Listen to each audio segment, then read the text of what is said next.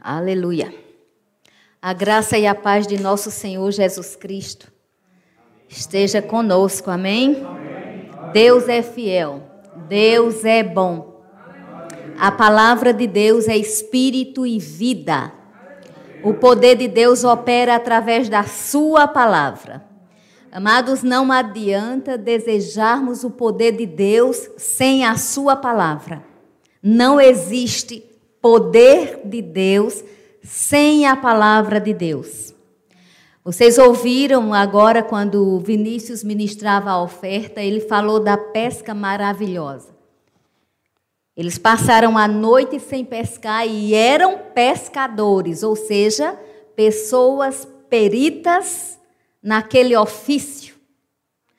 Mas, mesmo as pessoas peritas em determinados assuntos, elas podem muitas vezes não obterem êxito. E muitas vezes elas podem também até se perguntar: mas eu fiz tudo certinho? Mas eu fiz o que era para fazer? E mesmo assim não funcionou? É. Vamos pensar sobre isso, porque porque a vida apresenta essas coisas. A autossegurança, ela é excelente até certo ponto.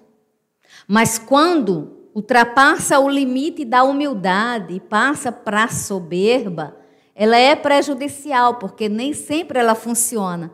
Às vezes, até por acharmos que sabemos fazer tanto uma coisa, é que negligenciamos e fazemos mal feita.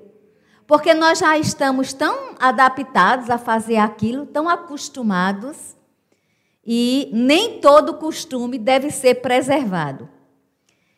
Pensando nisso tudo, eu quero lhes trazer hoje a consciência, e quem já tem vai somente aumentar, a consciência de que Jesus disse: sem mim nada podeis fazer.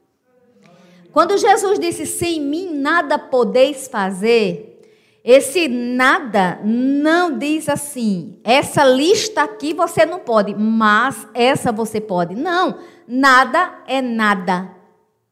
Então, não podemos fazer absolutamente nada, inclusive aquilo que a gente pensa que sabe fazer.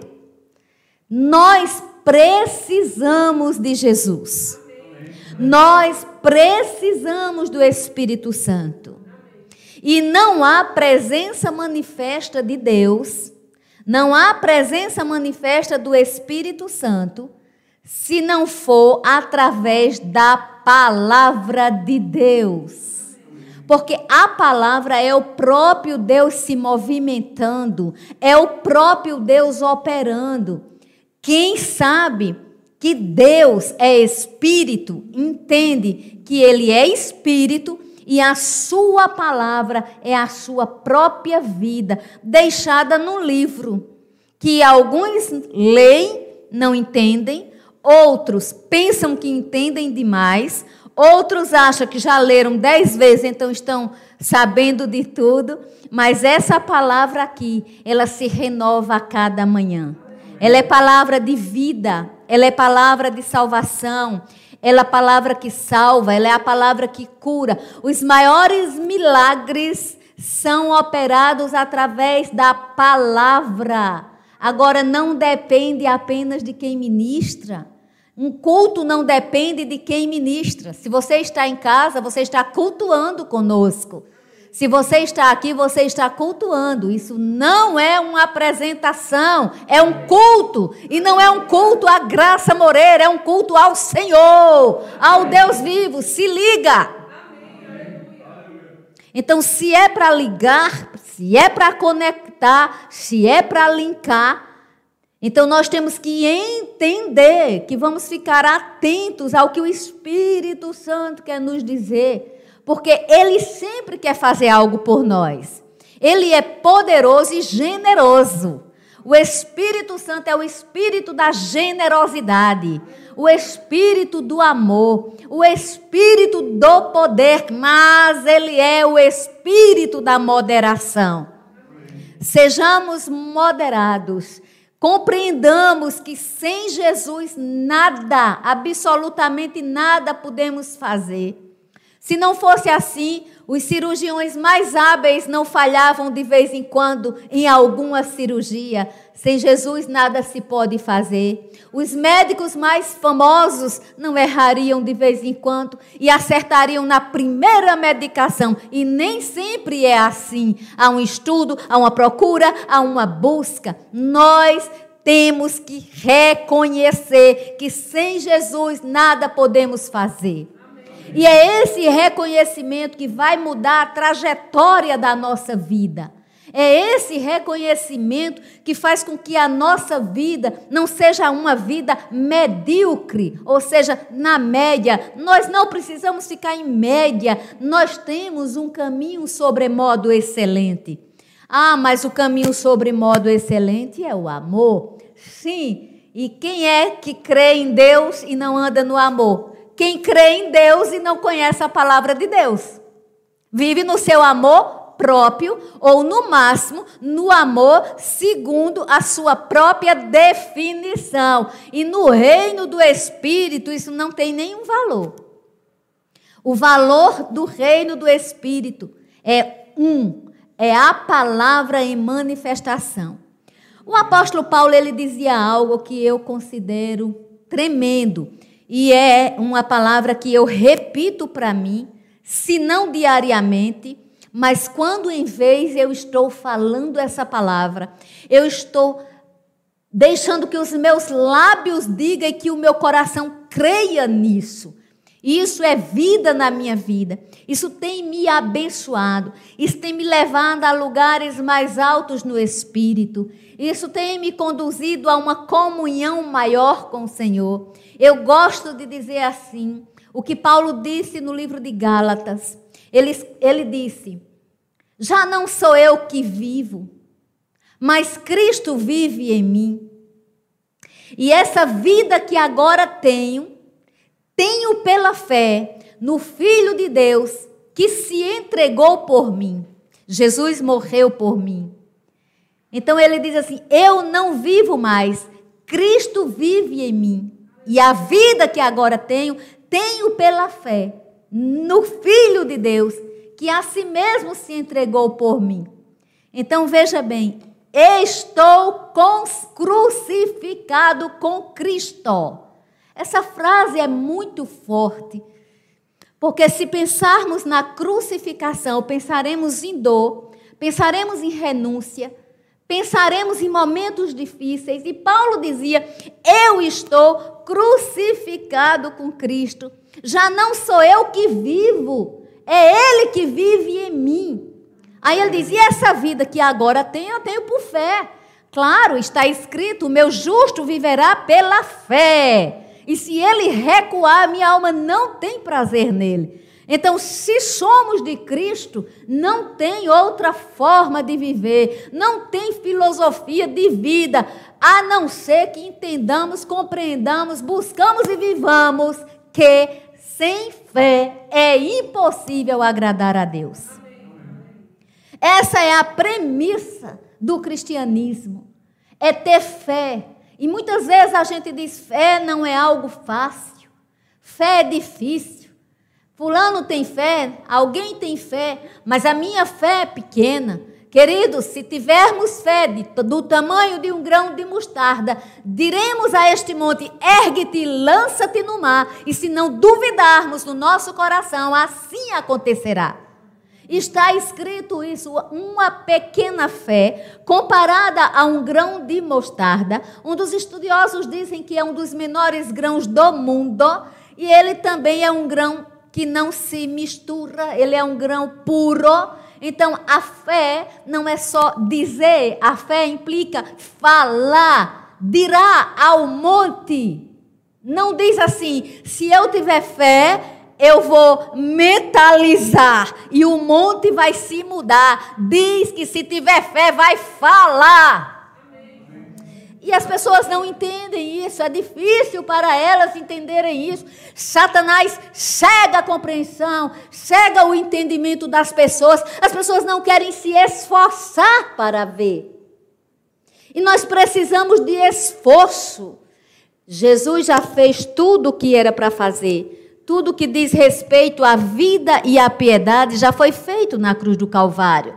Mas nós temos que nos esforçarmos para cumprirmos a palavra, para obedecermos a palavra, para seguirmos princípios da palavra. Então, essa frase de Paulo é tremenda. Ele diz: Já não sou eu que vivo. O que é que ele está dizendo? Ele está dizendo assim: Eu peguei tudo que é egoísmo, tudo que é meu achômetro, tudo que podia me prejudicar e eu anulo isso, porque agora eu sou nova criatura em Cristo Jesus. Eu vivo tudo que foi feito no sacrifício da cruz. E por viver assim, eu estou é, em Cristo. E se eu estou em Cristo, Ele, Ele requer fé. E se Ele requer fé, eu vou me esforçar para nessa fé andar. Com certeza, querido, milagre acontecerá. Porque Deus é poderoso para nos abençoar cada dia mais. Abra comigo no livro de João, no capítulo 6.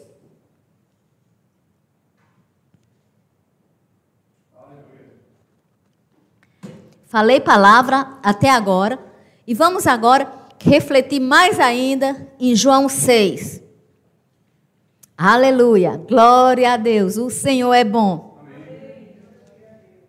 Eu não vou ler João 6 completamente. Eu deixo como dever de casa esse capítulo do livro de João, capítulo bonito. Essa semana tire um tempo, leia, reflita no capítulo de João, com as pontuações que eu farei agora, você vai entender melhor e ainda vai receber muito mais do Espírito no seu espírito. O Espírito do homem é a lâmpada do Senhor. Acenda, ore, deseje e você vai receber orientações do Espírito Santo. Então, queridos, o capítulo 6 de João começa com uma multiplicação. Né? Hoje, durante o ofertório, falou-se em multiplicação também, né? um milagre. E agora nós vamos para um outro milagre de Jesus. Eu não vou me deter em ministrar sobre o milagre completamente, porque o que Deus quer tratar conosco nessa noite está em João 6, o versículo é o 68. Eu quero que, por favor, você grave esse versículo no sentido de guardar na sua memória e no seu coração. Desejo que, se você tiver Bíblia, marque esse versículo na sua Bíblia, para que ele fique com ênfase. E sempre que você folhear a palavra, vai ter um destaque lhe chamando a atenção. Esse versículo é poder de Deus para todo aquele que nele crê. Todos são, mas a ênfase da noite está em João 6,68. Respondeu-lhe Simão Pedro: Senhor, para quem iremos? Tu tens as palavras da vida eterna. Algumas versões dizem assim: somente tu tens as palavras da vida eterna. Então, guarda esse versículo e vamos iniciar João 6, observando aqui um grande milagre. Agora, antes eu gostaria de, já que eu falei no falar, eu gostaria que você me acompanhasse. Eu vou dizer, e seguindo após mim, você fala. Seguindo é após, né, gente? Desculpem a redundância. Mas seguindo, você fala, repete o que eu disser. Senhor, para onde iremos? Se só tu tens palavras de vida eterna. Você não está perguntando isso para mim, e tomara que isso não tenha sido uma mera repetição nos seus lábios. Tomara que você tenha refletido sobre o que você falou, e que essa verdade seja impregnada no seu coração. Jesus é, atravessou o mar da Galileia e uma numerosa multidão vão acompanhando, porque quem sabe como eu ministro, eu não leio assim, eu vou acompanhando e você vai prestando atenção. Jesus atravessou o mar da Galileia e uma numerosa multidão seguia Jesus. E essa multidão seguia Jesus porque eles tinham um motivo. O motivo era que eles tinham visto os sinais que ele fazia na cura dos enfermos. Então, por curar enfermos, a multidão começou a acompanhar Jesus.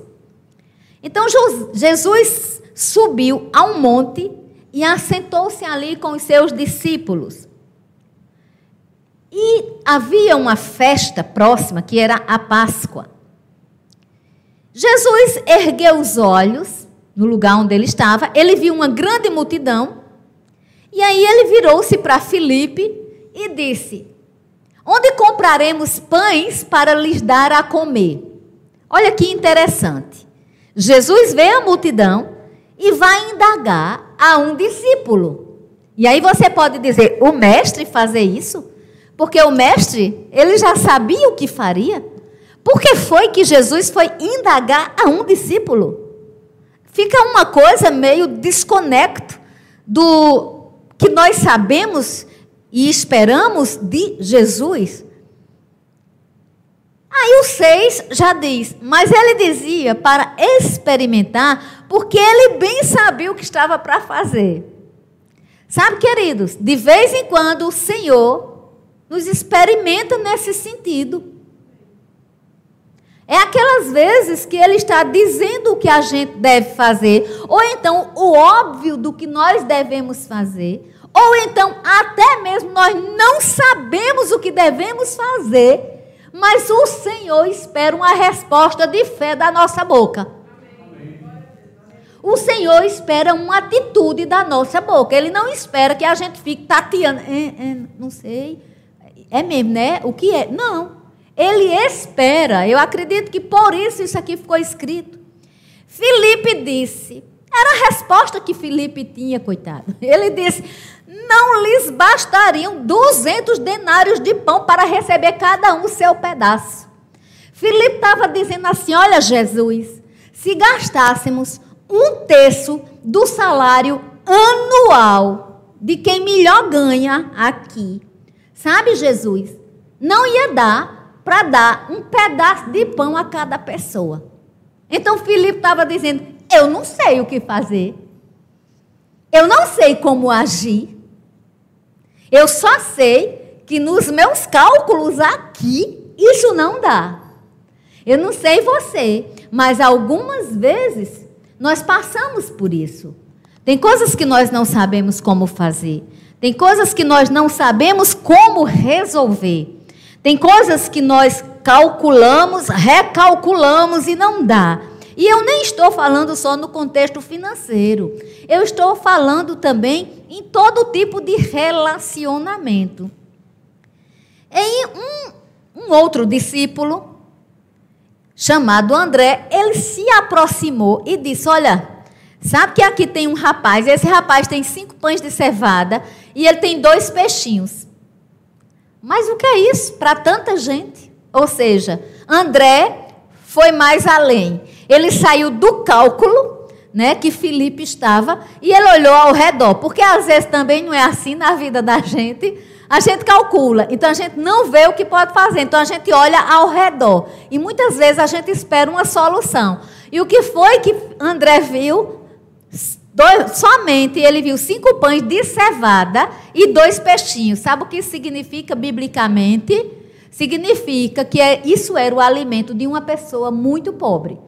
Não era um alimento é, de uma pessoa que tivesse uma certa condição financeira. Era de uma pessoa que tinha pouco poder aquisitivo. Assim diz os historiadores. Disse Jesus: Fazei o povo assentar. Olha que coisa tremenda. Jesus ouviu Felipe, Jesus ouviu André, e Jesus disse: faz o povo assentar, ou seja, deixa o povo descansar. Esse é o zelo de Jesus, esse é o cuidado de Jesus. Jesus sempre tem esse zelo conosco, ele sempre tem esse cuidado conosco. Ele disse: deixa o povo se assentar. Tinha relva no lugar. E eles se assentaram em número de quase 5 mil. é visto que não foram contados aí mulheres e meninos. Portanto, o número seria aproximadamente 10 mil. Isso eu já li em alguns outros livros. Jesus tomou o pão, os pães e, tendo dado graças, distribuiu entre eles e também igualmente os peixes quanto queriam. Percebem algo? Jesus não pegou os pães e passou meia hora em nome Pai, em meu nome mesmo, oh, Senhor Deus, tu és poderoso. Multiplica isso aqui, multiplica isso aqui, multiplica isso aqui. Isso nos mostra algo. E algum religioso pode dizer: ah, mas ele era Jesus. Sim, mas ele estava na humanidade dele. Só que na humanidade dele, ele mostrou para nós que só existe uma forma de milagre acontecer. É milagre acontecendo, mas o cristão tem que estar dando graças. A Bíblia diz: ele tomou o pão e, tendo dado graças, ações de graças. Porque sem ação de graça, sabe o que é que tem? Ou murmuração, ou frieza, ou medo. A, a frieza faz com que não, não crê em nada. A murmuração, ah meu Deus, porque eu. E o medo paralisa. Mas a ação de graças chama o milagre. A ação de graças provoca o milagre. O céu se move pela ação de graças. Vocês estão me ouvindo bem? E aí, quando eles já estavam fartos, disse Jesus aos seus discípulos: Recolhei os pedaços que sobram, para que nada se perca. Se tem alguém me ouvindo, ou alguém me ouvirá, e é dado a desperdício, corrija-se hoje, em nome de Jesus. Tudo que você joga fora e não aproveita, ou você não pensa em quem pode aproveitar, você está pecando ofendendo a Deus e desobedecendo às instruções do Espírito Santo. Quando isso aqui ficou escrito, não foi para que a gente lesse multiplicação. Foi que nós lêssemos e compreendêssemos os princípios dos milagres. Porque senão nós vamos ficar maravilhados com o que aconteceu, sem, contudo, andarmos em consonância com o que essa palavra estabelece. O próprio Jesus cuidou de recolher os cestos. O próprio Jesus teve zelo de recolher, ou seja, de não desperdiçar. Ele, aí tem gente que olha para isso e vê só o milagre de que sobrou, sobrou, mas sempre que sobra tem algo para se fazer. Sabe, ontem eu tive uma experiência, nós fomos para um restaurante e ficou muita comida na mesa, mas não interessava para ninguém levar. E eu cheguei para o rapaz e eu disse: Vamos levar. Alguém pode pedir. E no caminho conversávamos e dizíamos, e, e Igor estava comigo, ele disse: Tomara que a gente encontre alguém. Eu disse: Vamos encontrar. No primeiro sinal tinha uma pessoa pedindo. E não estava pedindo meramente, tinha uma placa: preciso de comida. Então nós, felizes, entregamos. Aquilo ia para o lixo, amados. Sabe? E a Bíblia diz que Deus tudo vê. A Bíblia diz que Deus tudo sabe. Que Ele nos veja. A gente não vai mudar o mundo, porque às vezes a gente diz, mas isso aqui, uma coisa tão pequena, vai mudar o mundo. Não, mas se todo mundo pensar assim, ninguém faz nada. Cada pessoa faça uma parte. Se todo mundo fizer isso, estaremos na obediência, estaremos agradando ao Pai. E é assim, amados, que em outras situações Nós esperamos coisas, às vezes não sabemos como virá, não sabemos de onde virá e chega, porque nosso Deus é Deus de provisão. Ele cuida das aves do céu e dos lírios do campo. Ele cuida de nós. Agora melhorou. Agora melhorou. Graças a Deus. Então veja bem, aqui ele está dizendo para que nada se perca. E aí eles encheram doze cestos. Cada apóstolo poderia ser responsável. Não meramente para receber um cesto daquele. Mas esse número aqui é significativo. Por que 12? Possivelmente para nos ensinar. Nós temos algo a recolher do Senhor e algo a distribuir. Nós temos coisas de Deus que nós temos recebido, e aí eu me refiro àquelas pessoas que têm uma caminhada com Jesus, que buscam comunhão, e é necessário que a gente saiba que andar com Jesus é andar vendo milagres. Andar com Jesus é andar promovendo milagres. Você e eu podemos ser o milagre que as pessoas precisam. Não precisamos ficar esperando milagres o tempo todo. Nós desejamos e devemos desejar sermos milagres na vida de alguém. Amém. Aleluia. Depois disso, sabe o que acontece a partir do versículo 16 de João 6? Jesus vai andar sobre o mar. E quando Jesus anda sobre o mar, o mar que estava agitado, o mar que estava com um vento rijo, a Bíblia diz, soprava um vento rijo. E eles tinham navegado uns 25 a 30 estádios, ou seja, eles estavam mar adentro. E eles viram Jesus andando por sobre o mar. E eles foram é, aproximando-se do barco e eles ficaram com muito temor, com muito medo. E quando isso aconteceu, Jesus chegou e disse: Sou eu, não temas. Olha que coisa tremenda. Aqui ele disse: Deixai o povo se assentar. Ou seja, não deixa o povo se preocupar. Já que eles estão me seguindo, deles cuido eu. Deixa eles se assentarem. Deixa eles descansarem. Vai pegar o que tem porque eu vou dar graças. E quando eu der graças, o Pai proverá e para ninguém faltará. Ele é o Jeová Jireh, o Deus da provisão. Aleluia. E sabe, queridos, ele andou sobre o mar. E quando os apóstolos tiveram medo, os discípulos tiveram medo. Era estranho uma pessoa andando sobre o mar, com o mar revolto, com ondas altas e um vento, vento, mas vento assusta. Sabe, Jesus disse: Não temas. É essa palavra que o Senhor sempre tem para o povo. Então, se eu tenho Jesus, eu não tenho o direito de andar assombrando o povo. Eu não tenho o direito de andar fazendo medo ao povo. Porque quem tem Jesus chega comunicando Jesus.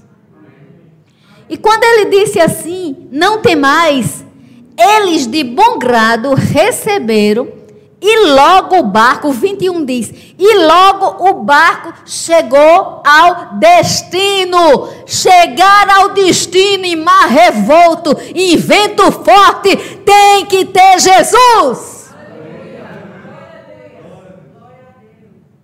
Mas chegaram ao destino porque Jesus estava no barco. Aleluia! Eu não sei você, mas eu me alegro com isso. Agora, então eles, de bom grado, eu vou repetir o que está escrito no 21. Então eles, de bom grado, o receberam. E logo o barco chegou ao seu destino. Chegar ao destino, e subtende-se um destino bom, um destino certo, perpassa por receber Jesus. E o que é que a igreja está fazendo que não está anunciando a mensagem da salvação? Queridos, o maior milagre não é um cego ver, um surdo ouvir, nem um paralítico andar. Isso é muito bom, isso é muito bonito, a gente quer que aconteça, a gente deseja. Mas o maior milagre que promove festa no céu é um, salva, um, um pecador receber o Salvador se arrepender dos seus pecados e ter o seu nome escrito no livro da vida. Esse é o maior milagre. Essa é a mensagem. Não convém uma mensagem de qualquer jeito.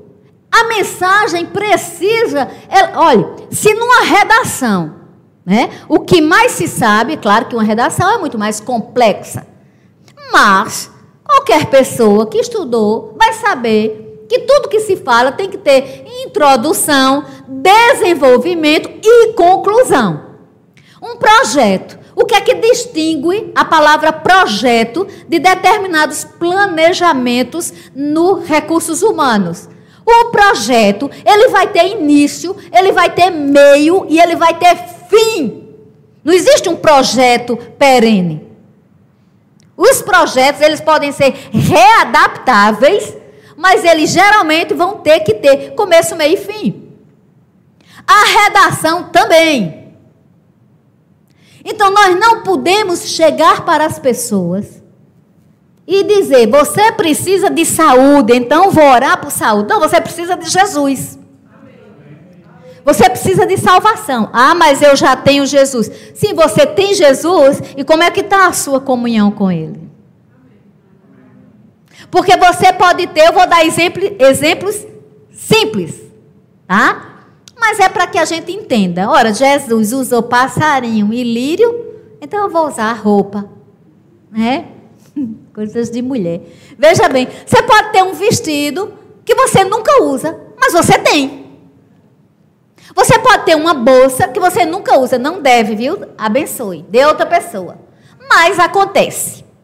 Então, se você tem, nunca usa, mas é seu. Ter Jesus não quer dizer ficar usando Jesus, mas quer dizer usar da proposta que está escrita na sua palavra ou seja, sob a palavra lançar redes. É um sentido figurado para lhes dizer: tudo que eu e você formos fazer, temos que lançar a palavra e entender que só há poder e só há mover no que a palavra disser e nós recebemos com fé no nosso coração. Fora disso, mas é pura invenção.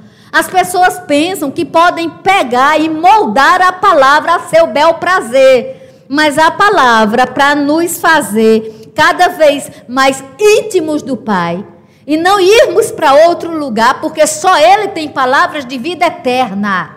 Então nós precisamos ter comunhão, compreensão. Veja bem, e aqui, o que é que acontece? Eles chegaram ao destino.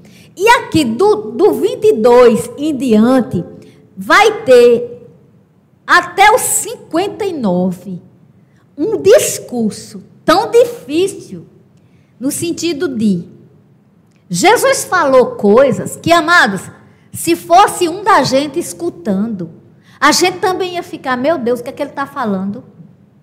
A gente não ia entender. Porque foi muito complexo o que Jesus falou para a compreensão daquela época. E ele, ele começou dizendo que ele era o pão da vida. E que quem comia desse pão jamais teria fome.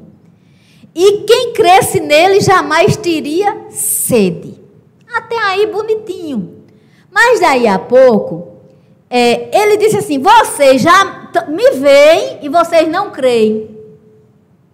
Então, queridos, muitas vezes, nós que já temos visto tantos milagres de Jesus, custamos a crer em determinadas coisas. Isso é triste, mas é verdade. Nós vemos milagres, contamos milagres e às vezes titubeamos em acreditar em coisas simples. E às vezes ofendemos ao Senhor.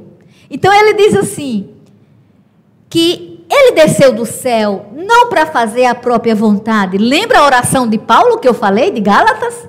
Jesus diz aqui no 38: Eu desci do céu não para fazer a minha própria vontade, e sim a vontade daquele que me enviou. Ei, Jesus foi enviado do céu para fazer algo tremendo nessa terra. Nós só fomos e estamos poupados. Sabe que a gente está vivo aqui? Sabe por que nós estamos vivos?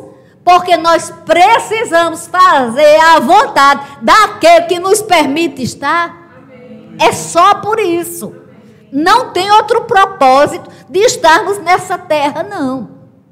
Então veja bem, a vontade de quem me enviou é esta. E ele começa a falar. Interessante, queridos, eu deixei como dever de casa. E minha veia, né, didática, insiste em lhes dizer. Observa o 39, vai terminar dizendo: Eu ressuscitarei no último dia. Observa o 40, eu ressuscitarei no último dia. Observa o 44, eu ressuscitarei no último dia. Observa o 54, eu ressuscitarei no último dia. Porque é que a Bíblia é tão enfática com ressurreição? E tem crente que não entende de ressurreição de mortos. Doutrina básica da Bíblia.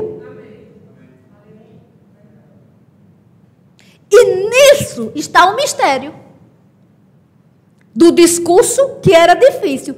Porque não era fácil. Sabe o que Jesus estava dizendo é, no 53? Repara mesmo.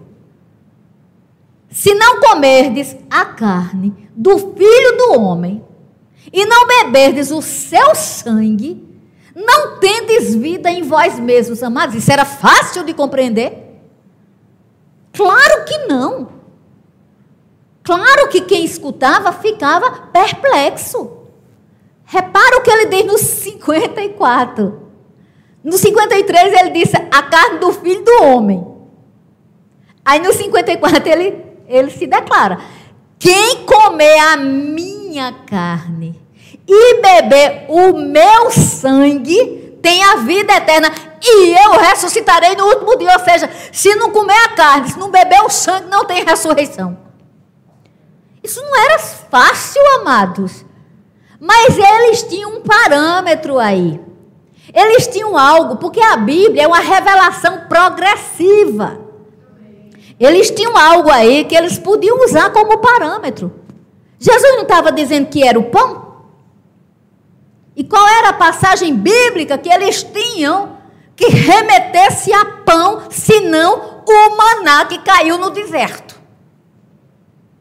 Então eles começaram a pensar nessa passagem, tanto é que eles vão falar sobre isso. Eles citam isso. Então, quando eles se tocam que Jesus estava se referindo ao pão vivo que desceu do céu, que é o 51, ele diz: Eu sou o pão vivo que desceu do céu. O maná, quando caiu no deserto, amados, eles não podiam guardar, não. Eles colhiam para aquele dia e se eles fossem guardar para o outro dia, se estragavam. E os judeus ficaram entre si, assim, meio doidinhos, né? Porque eles ficaram: como é que a pessoa pode comer a carne? Como é que vai comer a própria carne? Não existe canibalismo aqui. Né? Eles devem ter é, indagado muitas coisas. E aí foi quando Jesus disse mesmo: Ele disse, Minha carne é a verdadeira comida e o meu sangue é a verdadeira bebida. Olha como as coisas espirituais só se discernem espiritualmente. Mas as pessoas têm preguiça até de pensar na Bíblia. Elas querem inventar o, o, o cansaço, o enfado. Então a Bíblia é algo que alguém tem que ler e dizer uma coisa bonita.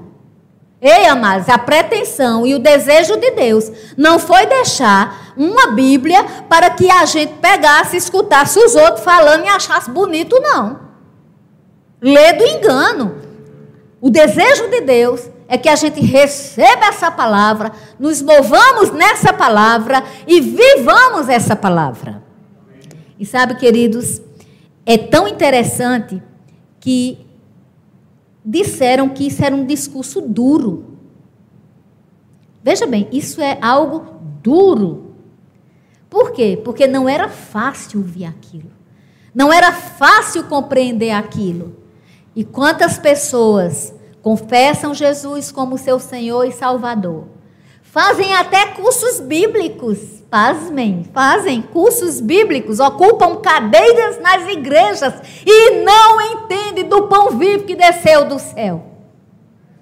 E aí estamos nisso, a igreja vai não é perdendo, porque a verdadeira igreja nunca vai perder. Edificarei a minha igreja e as portas do inferno não prevalecerão. Mas o povo que quer ser igreja sem ser, esse vai perder.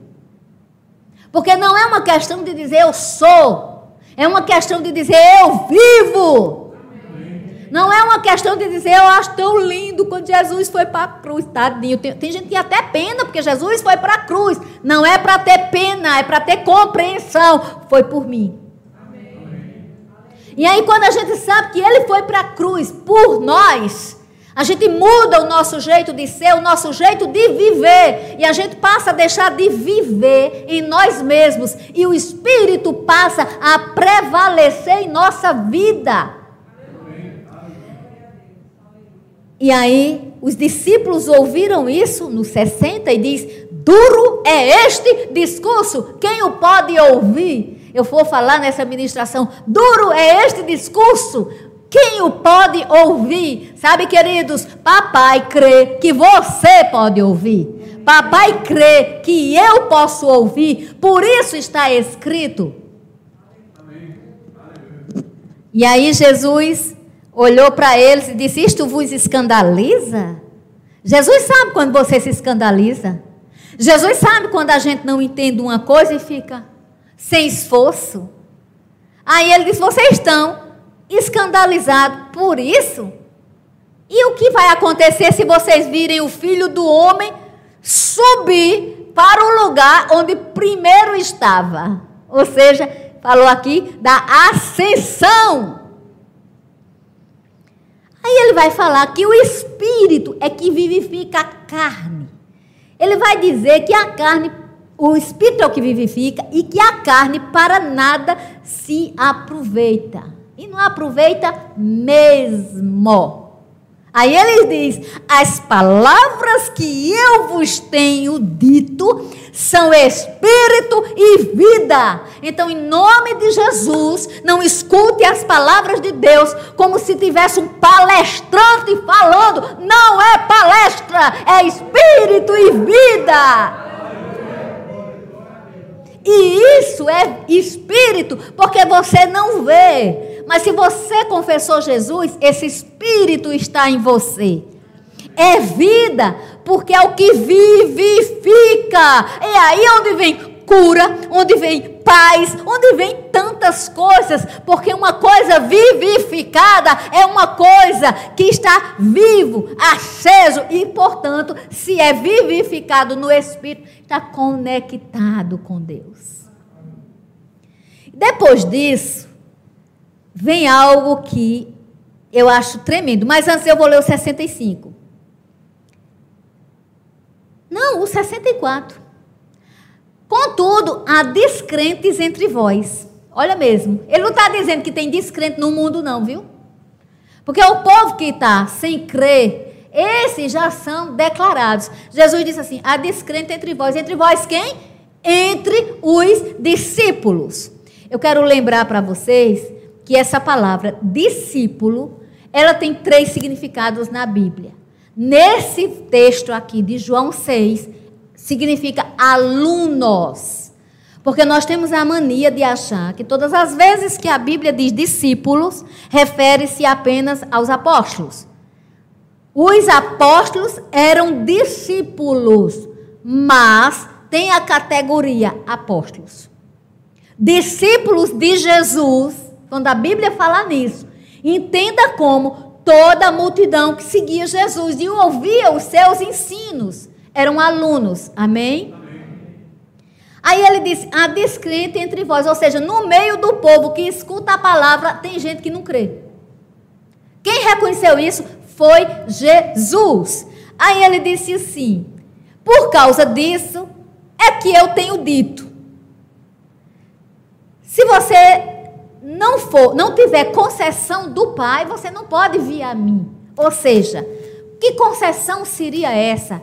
Seria a aproximação com uma compreensão de que o Senhor Jesus estava na terra para fazer a vontade do Pai. Amém? Deus é bom. Aleluia. E aí, sabe o que aconteceu quando Jesus disse isso tudo? A maioria dos discípulos, porque a Bíblia diz, muitos dos seus discípulos o abandonaram e já não andavam com ele, ou seja, comer desse pão, beber desse sangue, requer não ser mais você requer você dizer: morri, e essa vida que agora tenho, tenho pela fé no Filho de Deus, que morreu e se entregou por mim. Sabe o que aconteceu? Jesus perguntou aos doze, quando ele viu que muitos tinham ido, aí sim, muitos discípulos tinham ido, mas tinham doze que tinham ficado. Né? Dentre eles o Judas, mas ficou na hora. Então, aqui nós não estamos trabalhando nessa categoria de traição. Aí Jesus disse: Porventura quereis vós também vos retirar? Entenda que essa pergunta não é à toa, não. Essa pergunta quer dizer o seguinte: por você não ter entendido de que eu sou o pão vivo que desceu do céu, por você não ter entendido ou entender que eu sou o pão que você deve comer e o sangue que você deve beber, porque eu vou ressuscitar você no último dia, porque essa vida não é só isso aqui não. Isso aqui é passageiro, você vai ter que crer para ressuscitar no último dia, ou seja, vida eterna em mim. Se você acreditar nisso tudo e não ficar me buscando somente porque eu faço sinais e maravilhas, somente porque eu faço cego ver e paralítico andar, isso para mim é um complemento. O que eu quero que você entenda é que eu sou a salvação. E quando ele disse isso, que ele perguntou, Simão Pedro disse para ele: Senhor, para quem iremos? Tu tens as palavras da vida eterna. Simão não disse, Senhor, para onde iremos? Se a gente viu que tu multiplicou os pães. Senhor, para onde iremos? Se a gente viu que você andou sobre o mar e acalmou a tempestade. Ele não disse isso. Ele disse: Senhor, para onde iremos se só tu tens palavras de vida eterna? E aí ele acrescentou, porque não adianta reconhecer apenas. Ele disse: E nós temos crido e conhecido que tu és o Santo de Deus. Aleluia! Não basta crer, tem que crer e conhecer que Jesus é o Santo de Deus. Amados, e, e isso é muito sério, eu estou terminando, mas eu quero também evocar nossa memória para nós sabermos o seguinte: que a presença do Espírito Santo em nós é a presença de Jesus em nós. Eu acredito que muitas vezes o Espírito Santo pode perguntar a mim e a você: por que você se recolhe? Por que você me entristece? Porque você não me reconhece? Porque o Espírito Santo está em nós. Pedro disse: Nós temos crido e conhecido. Queridos, nós temos, quando a gente tem o Espírito Santo aguçado na gente, a gente tem uma consciência que a gente não vive mais, que Cristo vive em nós. Então, até para onde a gente vai, a gente sabe. Sabe por quê? Porque a gente sabe que vai para o céu, tem a vida eterna, isso não é presunção, é conhecimento e reconhecimento. E a gente sabe até na terra para onde a gente vai. Algumas, alguns cantos o Espírito Santo vai dizer, ali você não vai não, viu? Outros ele vai dizer, vai. Lá em Atos, o Espírito Santo chegou para Filipe e disse: te aproxima daquela carruagem. Ou seja, vai ali, naquela carruagem, porque tem algo para tu fazer. Sabe o que era que ele ia fazer? Distribuir o pão da vida. Ele ia falar a palavra. É isso, era o sexto que estava na mão de Filipe.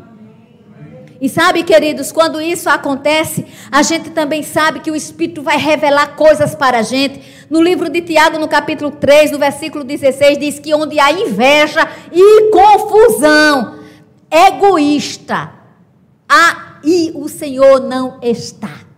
E aí há toda espécie de mal. Então, se a gente sabe que onde tem inveja e onde tem confusão, o Senhor não está e tem espécie de mal, a gente também não vai, queridos. O Espírito Santo sabe exatamente aonde a gente deve estar. Sabe o que foi que Deus disse a Jeremias? Jeremias, vem cá. Eu te chamei desde o ventre. Jeremias disse: Vou não, Senhor. Eu não tenho condição, não, porque eu sou muito novo. E eu nem sei falar direito. E o Senhor Deus disse para Jeremias: Jeremias, tu és escolhido. Para onde eu mandar, tu vais. E o que eu mandar tu falar, tu vais falar. Ou seja, para onde iremos nós? Se só o Senhor tem palavras de vida eterna.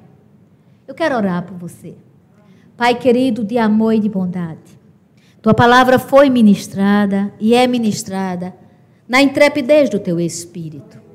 Senhor, em nome de Jesus, eu oro por todos quanto escutam esta palavra em qualquer tempo.